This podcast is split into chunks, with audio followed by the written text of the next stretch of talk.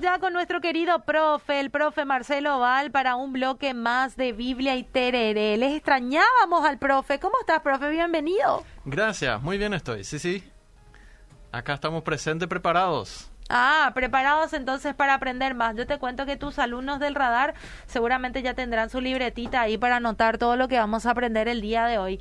Bueno, siendo las 15 con 4 minutos, te invito a que nos sigas en las redes sociales, a que le des me gusta a nuestra página de Facebook y a que puedas seguir la transmisión en vivo con el profe Marcelo. Estamos en vivo a través de, el Facebook. ¿Qué tal, profe? ¿Cuál es el tema del día de hoy?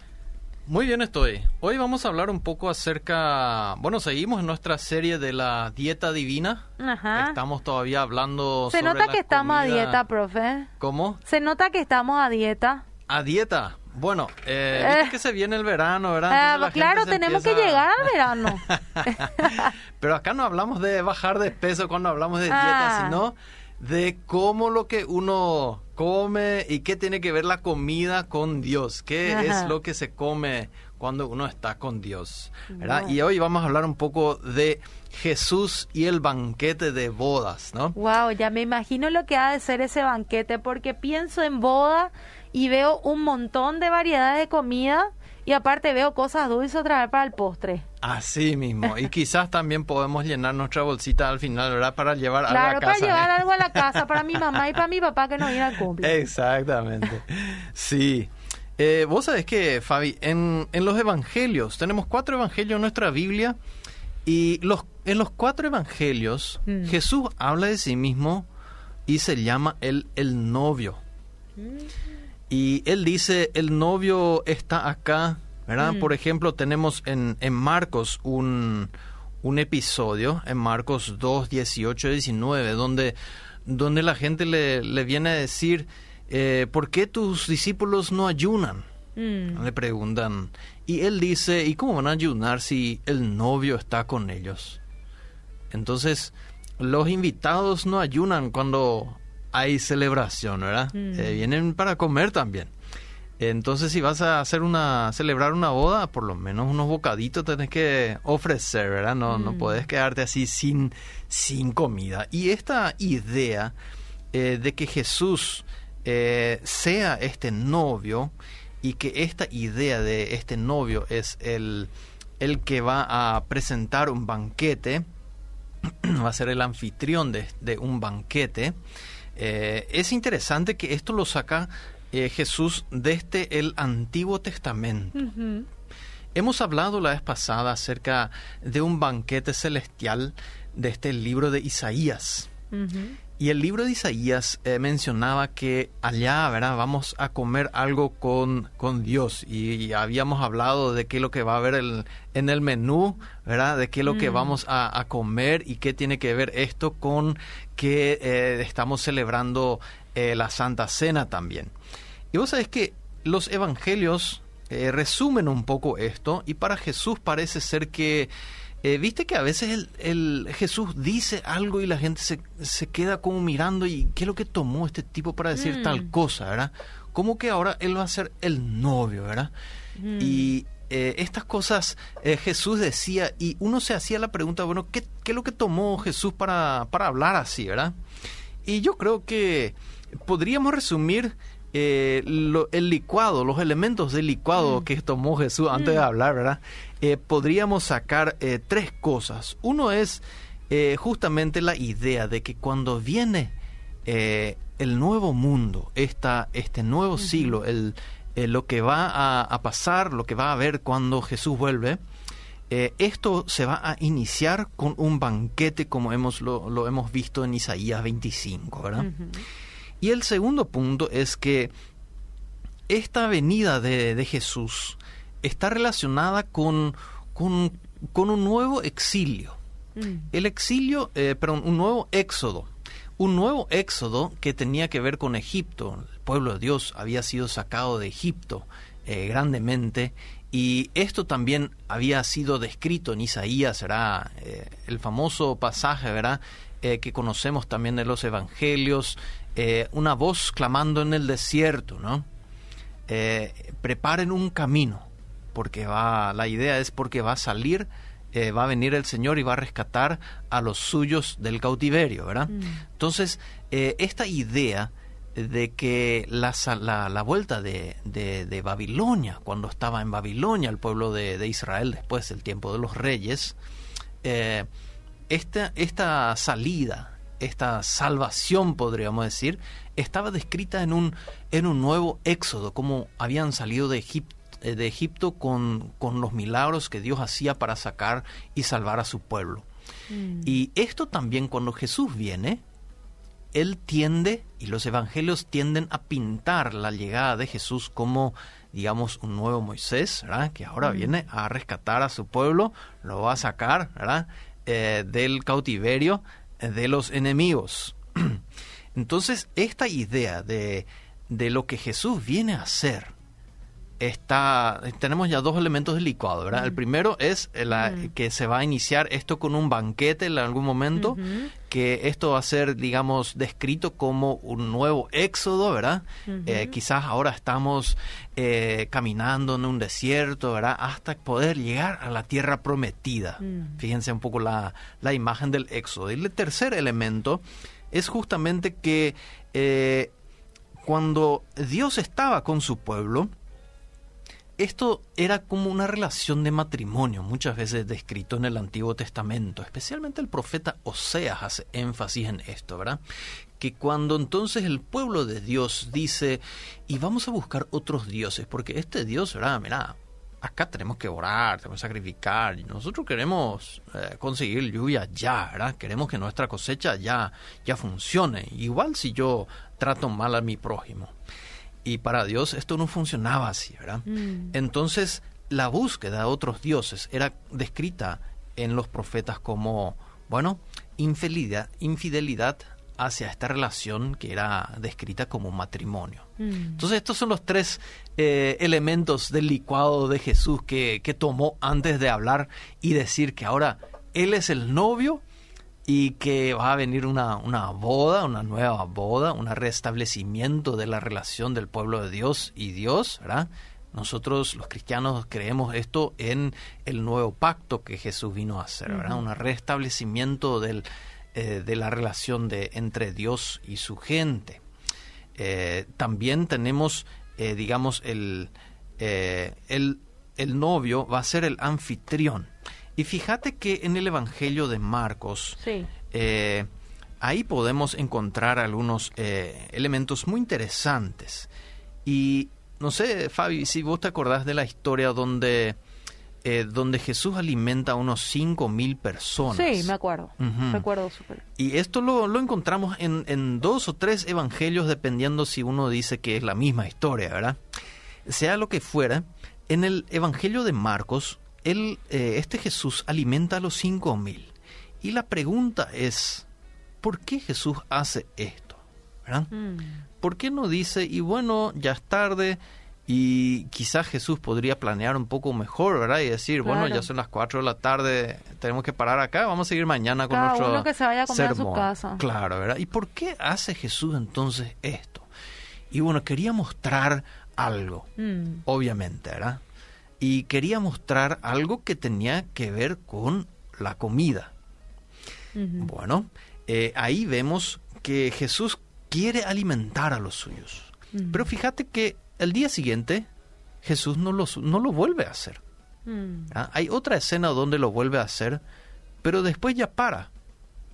Y, no es que todos los días si vos caminás con Jesús, ¿verdad? Mm. El, el plan, el pan se multiplica, ¿verdad? Vas a tener pancita llena. Exactamente. Hablando de la dieta divina. ¿verdad? Ahí vamos a tener ya una gran pancita. Entonces, claro, él nos cuida. él nos cuida, pero fíjate que acá en el Evangelio la idea es diferente. Mm. Jesús quiere mostrar algo que no está completo todavía. La alimentación completa va a llegar todavía. Y esta es la idea de cómo Jesús en los Evangelios trata de mostrar que, mira, el banquete que Dios va a ofrecer, que lo conocemos del libro de Isaías, de lo que vamos a comer al final con Jesús, es el banquete lo va a eh, el anfitrión de este banquete va a ser Jesús, el novio. Fíjate que en, Mateo tenemos eh, un interesante pasaje, eh, Fabi. No sé si tenés el pasaje de Mateo, Mateo 8:11. Dice, y os digo que vendrán muchos del oriente y del occidente, y se sentarán a la mesa con Abraham, Isaac, Jacob y el reino de los cielos. Exactamente. Fíjate que acá vendrán muchos esto lo dice Jesús a los judíos, mm. eh, que fue en su momento ¿verdad? algo no tan, digamos, mm. eh, em, aceptado. fácilmente aceptado, ¿verdad? Entonces, él tuvo problemas con, con este dicho, eh, Jesús, y dice que van a venir muchos fíjense, de, de, diferentes lugares. Algunos dicen, bueno, estos son los judíos dispersos que se van a unir. Y otros dicen, ¿verdad?, que son las naciones, son los gentiles. Bueno, el texto no es claro en qué es, pero fíjate que eh, la idea de Jesús siempre ha sido la inclusión a los banquetes. ¿Ok? No por ser eh, vos alguien que tenga, digamos, un carnet de la iglesia, vas a ser parte de este banquete. Eso es lo que Jesús trata de explicar a su propio pueblo. Y si uno, ¿verdad? Tiene, digamos, eh, todos los elementos que nosotros decimos son los requisitos para estar bien con Dios, ¿verdad? Eh, pero vos no haces lo que Dios te pide, por ejemplo, amar a tu prójimo, cuidar a tu familia, eh, no abusar de otros. Si vos no estás con, con, estas cosas haciendo bien tu vida, Jesús dice, van a haber otros que van a estar en la mm. mesa, ¿verdad? Y, esto es lo que, lo que Jesús acá indica. Fíjate que la idea es la mesa donde van a estar Abraham, Isaac y Jacob, los tres que cuando se habla en, en la Biblia acerca de estos tres, siempre se habla del Dios de Abraham, Isaac y Jacob. Mm. Abraham que tuvo la promesa de tener un pueblo eh, y Jacob final eh, que es llamado también Israel que, que se vuelve el pueblo mismo. Mm. Entonces este es el, el Dios, la mesa de Dios donde van a estar también estos tres y obviamente el mm. pueblo de Dios, pero es interesante que Jesús ya sabe quién va a estar y quién no, ¿verdad? Mm. Es interesante. Y fíjate que tenemos dos parábolas en, el, en eh, Mateo acerca de un banquete. La primera es la parábola del banquete en Mateo 22. Sí, vamos a leerlo. Ah, medio larguita, pero vamos a, vamos a resumirla. Esta, esta parábola habla de un banquete que, que un señor quiere hacer y parece que la gente no, no viene, No, no mm. viene porque tiene otras cosas que hacer. Entonces, eh, fíjate que eh, Jesús dice, vamos a invitar a otras, a otras personas. Eh, también tenemos la parábola de los de las diez vírgenes. Seguramente escuchaste de, esta, ¿verdad? Lo escuché. Donde también ahí las diez vírgenes o las diez jovencitas están esperando el novio y cuando llena, él llega, ¿verdad? Algunas cinco están preparadas, las otras no. y, y, ahí, ¿verdad? las que están preparadas van a entrar a la fiesta, a la celebración, al banquete y van a comer. Y ahí se va a cerrar la puerta. Y a las mm. otras cinco, ¿verdad? ¿verdad? Ahí va a estar oscuridad y va a haber crujir de dientes. Fíjate la, el contraste. Algunos van a estar, en afuera, la oscuridad, eh, con miedo, y los otros van a estar comiendo con el anfitrión, que es mm. el novio, ¿verdad? Y ahí dice, el Hijo del Hombre, ¿verdad? Los va a mm. tratar así si uno no, no practica lo que Dios quiere que uno, como uno viva, ¿verdad? Mm. Entonces no se trata solamente de cumplir algunos requisitos para participar acá con Jesús, sino que es justamente el, el punto que Jesús dice, miren, tenemos que vivir de acuerdo a esto. Esa es, esa es la idea no solamente tener un certificado o mm. estar en una lista, eh, eso no, no te hace eh, cristiano. Y también si nos vamos un poco a, a Lucas, hay un pasaje especial que, que Jesús hace recordar a la gente que en esta vida no tiene la comida como otros. Todos mm. sabemos que en esta vida hay gente que, que no tiene tanto de comer. Mm que tiene que buscar día a día su comida y esa vida no es para nada fácil. Eh, Jesús nos llama a considerar a esta gente, Él nos llama a ayudar de alguna manera a esta gente. Sabemos que la realidad eh, social no es fácil, es muy compleja y uno no soluciona el tema con simplemente dar la comida fuera, ¿verdad? Pero fíjate que en Lucas 6:21, no sé si tenés el versículo ahí, Fabi. Sí, bienaventurados los que tienen hambre, porque serán saciados.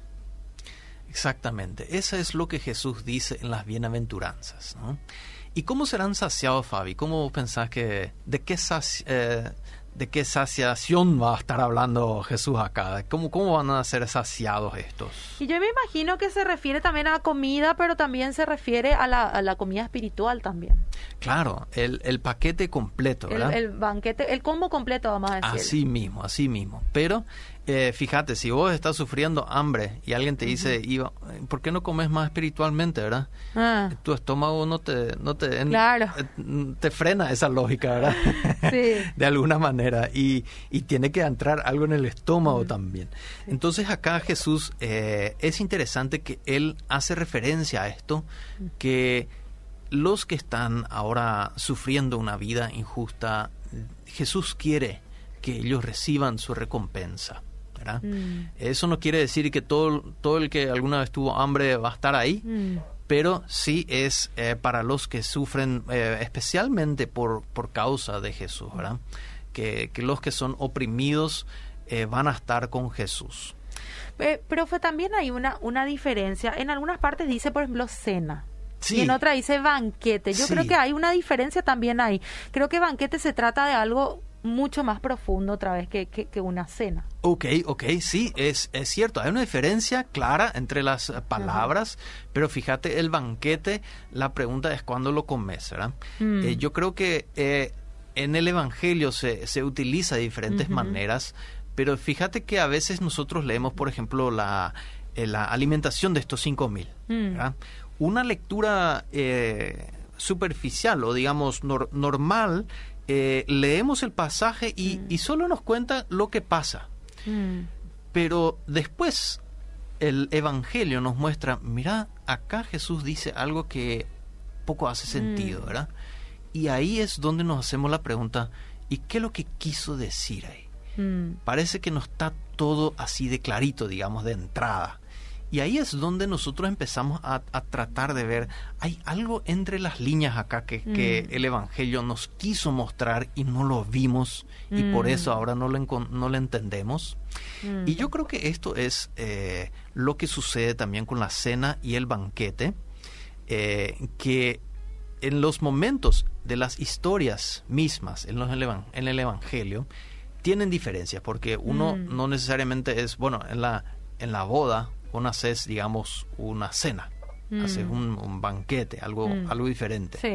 Pero esta, esta comida junto con Jesús, o eh, una, una, mesa compartida, fíjate con Abraham va a haber una mesa. Todos estos elementos se refieren a, a, lo que se va a venir con Jesús cuando mm. Él vuelve.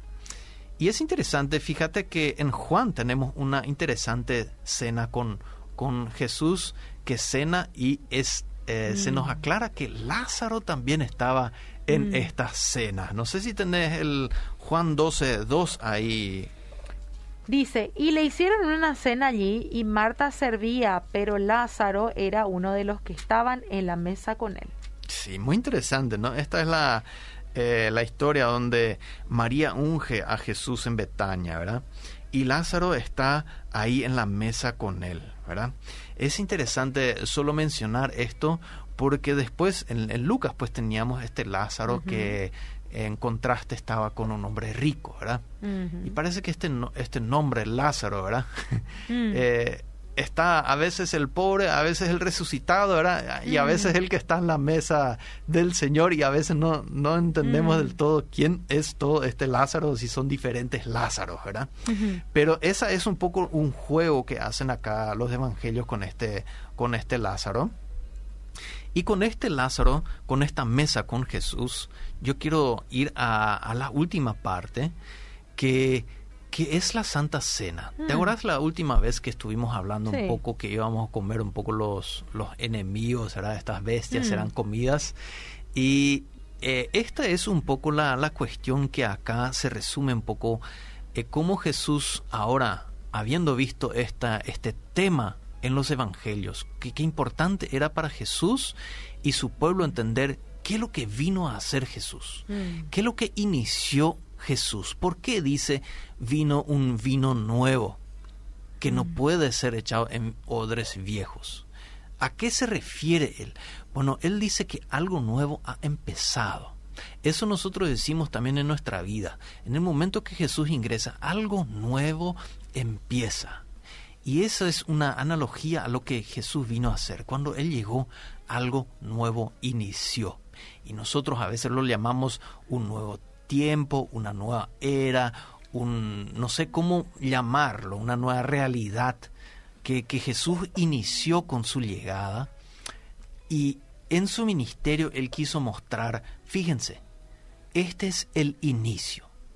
Este es el inicio, es un bocadito de entrada que ahora vamos a probar de lo que se va a venir. No sé si te acuerdas esa frase cuando, mm. cuando Jesús quería eh, comer con sus discípulos la Santa Cena. Y él dice, vayan, preparen, ¿verdad? Y preparan toda la Santa Cena. Y Jesús dice, eh, he deseado comer esta cena con ustedes. Mm. Y es interesante que en el Evangelio de Juan, es justamente la parte antes de la cena donde vemos a Jesús lavando los pies a los discípulos. Y parece ser que esta actitud para Jesús es importante para poder comer con Él en su mesa, mm. que tiene que ver con el banquete escatológico. ¿verdad? Entonces, fíjense, algunos eh, utilizan los pies para pisar a otros y otros utilizan las manos para lavar los pies de otros. Eh, Jesús estaría entre los segundos y Él nos pide estar entre estos, porque estos van a estar comiendo en el banquete con Jesús.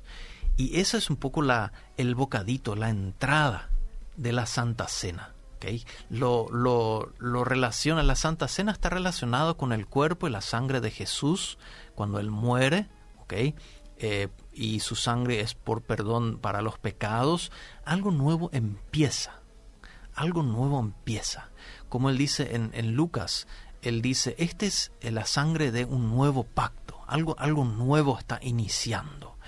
Y esto nuevo se va a, a, completar, digamos, en la segunda venida de Jesús, cuando Él, como dice en Lucas 22, no sé si tenés el pasaje ahí, Lucas 22. Eh, porque os digo que de ahora en adelante no beberé del fruto de la vid hasta que venga el reino de Dios. Y habiendo tomado el pan, después de haber dado gracias, lo partió y les dio diciendo, Esto es mi cuerpo que como por vosotros es dado, haced esto en memoria de mí. Exactamente, no solo en memoria que es cierto, te ahora ese uno murió por nosotros, eh, mm. sino en memoria de que la esperanza mm. de lo que va a venir, esto es algo mucho más grande de solamente una hostia o un pancito mm. o un vinito o un jugo de uva. Mm. Este es la muestra de Jesús cuando dice, por ahora me van a comer a mí, pero allá los que a nosotros nos comen ahora serán los comidos. Mm. Y ahí, ¿verdad? Ojalá que nosotros podamos estar del lado de Jesús para poder comer y disfrutar. Y así como dice, ¿verdad? Cuando vuelve, ahí va a estar comiendo con nosotros nuevamente. Fíjate que, que esta Santa Cena es no solo un, una revisión, cierto, mira cuán pecador yo era y Jesús me perdonó todo esto, mm. sino también proyecta la esperanza de que este Jesús va a volver a, buscarnos. Y ahí lo que va a estar, digamos, el, la, la versión completa. Mm. Eh, parece que la, eh, la Santa Cena es como una, una versión trail, ¿verdad? Una versión de prueba. Y cuando viene Jesús, ahí se va a habilitar, digamos, la, la, versión completa, el, el software completo y la realidad eh, total de lo que Jesús quiso es para nosotros lo que Dios quiso desde un principio para nosotros. Entonces pienso así, eh, fíjate Fabi que Jesús eh, mete acá la idea de que Él es el novio y Él es el anfitrión. Esto quiere decir que Él va a decidir quién va a estar en la cena y quién no, o el banquete, o la comida, o la mesa, ¿verdad? Como quieramos llamar este evento que, se, que nos espera a la vuelta de Jesús. Y también es Él eh, que nos va a guiar ahí. No sé si te acordás del Salmo 23. Sí. Ahí dice, ¿verdad? Eh, el buen pastor nos guiará mm. a lugares frescos y es interesante que ahí se dice, me va a ofrecer un banquete en, en la cara, o sea, enfrente de mis enemigos, ¿verdad? Mm. Y tiene que ver un poco con esto, que el buen pastor, ¿verdad? el Nuevo Testamento apunta a que ahora Jesús es el buen pastor. A Él le tenemos que seguir. Y ojalá que Jesús sea nuestro buen pastor y que nosotros como ovejas podamos seguir eh, eh, podamos seguir el camino de, de, Jesús, podamos seguir los pasos de Jesús, en especial a ayudar a los que ahora están hambrientos y en especial a aquellos que eh, no saben cómo lavar los pies a los mm. otros. Tremenda la enseñanza del día de hoy, eh, de hoy, profe Marcelo. Realmente eh, nosotros no pensamos aprender eso el día de hoy, pero eh, vos siempre nos da la vuelta y al final otra vez no, no, no, nos decís el punto principal, profe. Esa es la idea, sí. Vos sabés, Fabi, que a, veces a mí me, me preocupa cuando gente mm. dice, la Biblia no me dice nada, la mm. Biblia es muy caigüe o la Biblia, no sé, parece para adultos, para mm. ancianos, así que ya no tiene nada que hacer, ¿verdad? Mm. Y, y, yo, mira, yo veo tantas cosas en la, en la Biblia que, que mira, mm. todo lo que traemos, traemos acá y lo que hace Obedira, ¿verdad? Lo que aprendemos en el IBA también, mira cuánto más hay para aprender eh, en, la, en la palabra de Dios, pero también acerca de Dios mismo. O sea, es, Dios es tan grande que que Él está en control de la, de la historia, Él está en control de nuestras vidas y Él quiere saciarnos, Él quiere saciarnos, Él quiere darnos lo que necesitamos. Tremendo, profe, te agradecemos nuevamente por haber estado con nosotros y bueno, esperemos ese banquete. Así es, el honor es mío. Bueno, muchas gracias y nosotros nos vamos a más música.